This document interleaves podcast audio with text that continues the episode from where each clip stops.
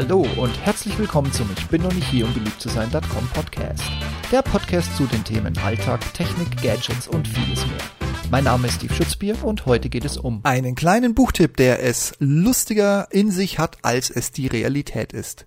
Titel Richtig falsch arbeiten. 50 Regeln, wie man sich und alle anderen das Arbeitsleben zur Hölle macht. Herzlich willkommen in Podcast 73. Wer kennt sie nicht, die zahlenlosen Kleinigkeiten im Arbeitsalltag, die einem für Sekunden den Atem rauben und sämtliche Motivation, Lust und gute Laune von sich stoßen? Wenn der Chef einen halbwegs mit seinen Geschichten von gestern erfreut, um nachmittags einen Einlauf auszuteilen, weil sämtliche Deadlines gerissen worden sind? Oder die Problematik, wenn man mit dem Chef privat befreundet ist? Für all das und noch ein paar Fälle mehr gibt es nun ein Fachbuch, das mit viel Humor an die Sache rangeht. Richtig, falsch arbeiten. Der Anti-Ratgeber, so das Genre, das dieses Buch am besten trifft, sei nur hartgesottenen, humorvollen und oder leidgeplagten, die wissen, was sie wollen und vor allen Dingen wissen wollen, dass sie nicht alleine sind, empfohlen. Und so ist es auch mit weiteren aktuellen oder lesenswerten Anti-Ratgebern, wie zum Beispiel Montags muss ich immer kotzen, Erste Hilfe gegen Arbeitsübelkeit, oder dem Frustkiller-Jobbuch, warum es egal ist, für wen Sie arbeiten. Sämtliche Links zu allen drei Büchern in den Show Notes. Dass Bücher dieser Art aktuell den Zeitgeist mehr denn je treffen, zeigt auch die jährliche Gallup-Studie des Engagement Index, der weltweit und auch für Deutschland erstellt wird. Und was soll man sagen? Die Mehrheit der Mitarbeiter in Zahlen für das vergangene Jahr 2018 sind das 71 Prozent, machen bestenfalls noch Dienst nach Vorschrift ohne jegliche Bindung an das Unternehmen. Schuld daran ist die Kultur des Unternehmens und, ganz klar, das Verhalten der direkten Führungskräfte. In Summe entstehen grob hochgerechnet ein volkswirtschaftlicher Schaden von bis zu 103 Milliarden Euro. Respekt. Paradoxerweise werden Unternehmen, denen die Mitarbeiter ein hohes Maß an Agilität zuschreiben, positiver und mit mehr Mitarbeitermotivation getragen als andere, jedoch nur, wenn auch die Kultur des Unternehmens ein stimmiges Bild abgibt. Also agil ist nicht des Rätsels Lösung, zumindest nicht alleine.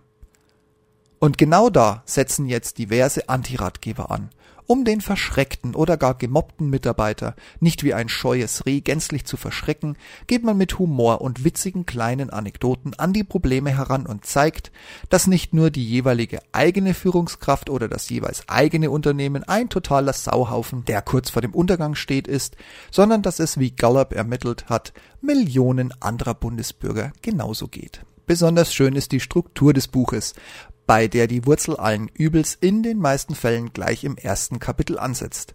Richtig falsch führen, die Kunst der Mitarbeiterdemotivation.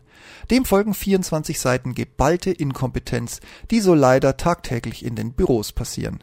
Nur ein wenig pointierter betrachtet und mit dem Gedanken im Hinterkopf, dass es eine Anleitung ist, wie man es so richtig falsch macht. Quasi Stromberg als Best Practice.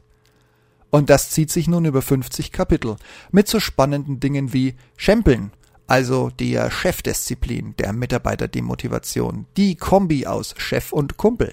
Sämtliche Energie wird auf Superstimmung gesetzt, unangenehme Themen, die werden beiseite gewitzelt und beim Feierabendbier wird sich konsequent mit jedem zuverlässig verbrüdert.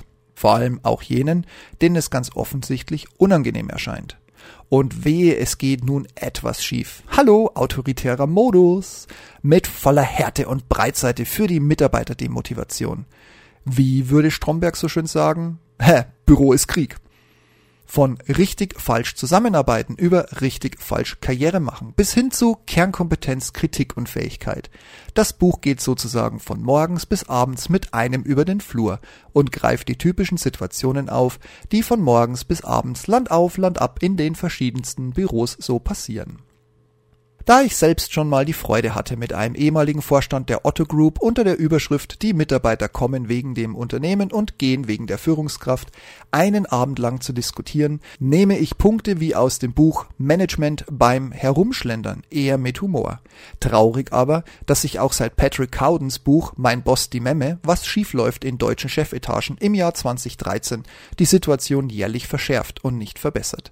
Sie Gollop und das hier vorgestellte Buch Richtig falsch arbeiten.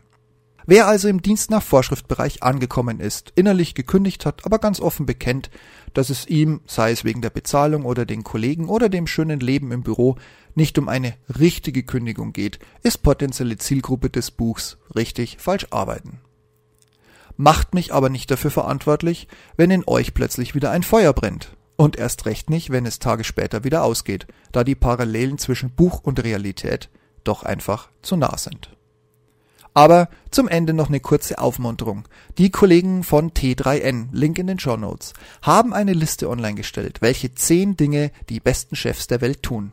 Vielleicht hilft euch das ja ein wenig weiter und sei es nur für die Bewertung des künftigen Chefs im nächsten Bewerbungsgespräch. Leute, Kopf hoch und niemals den Humor verlieren. Und bei euch so? Unlust, innere Kündigung, Dienst nach Vorschrift, Mobbing? Wie geht ihr damit um? Wie kommt ihr damit klar? Und welchen Ratgeber, also gerne auch ein wenig von der humoristischen Seite, könnt und wollt ihr so empfehlen? Ich freue mich auf eure Rückmeldungen. Am besten als Kommentar unter dem Blog oder als Bewertung bei iTunes. Danke. Kopf hoch, auch wenn es schwerfällt. Und bis demnächst. Ciao, ciao.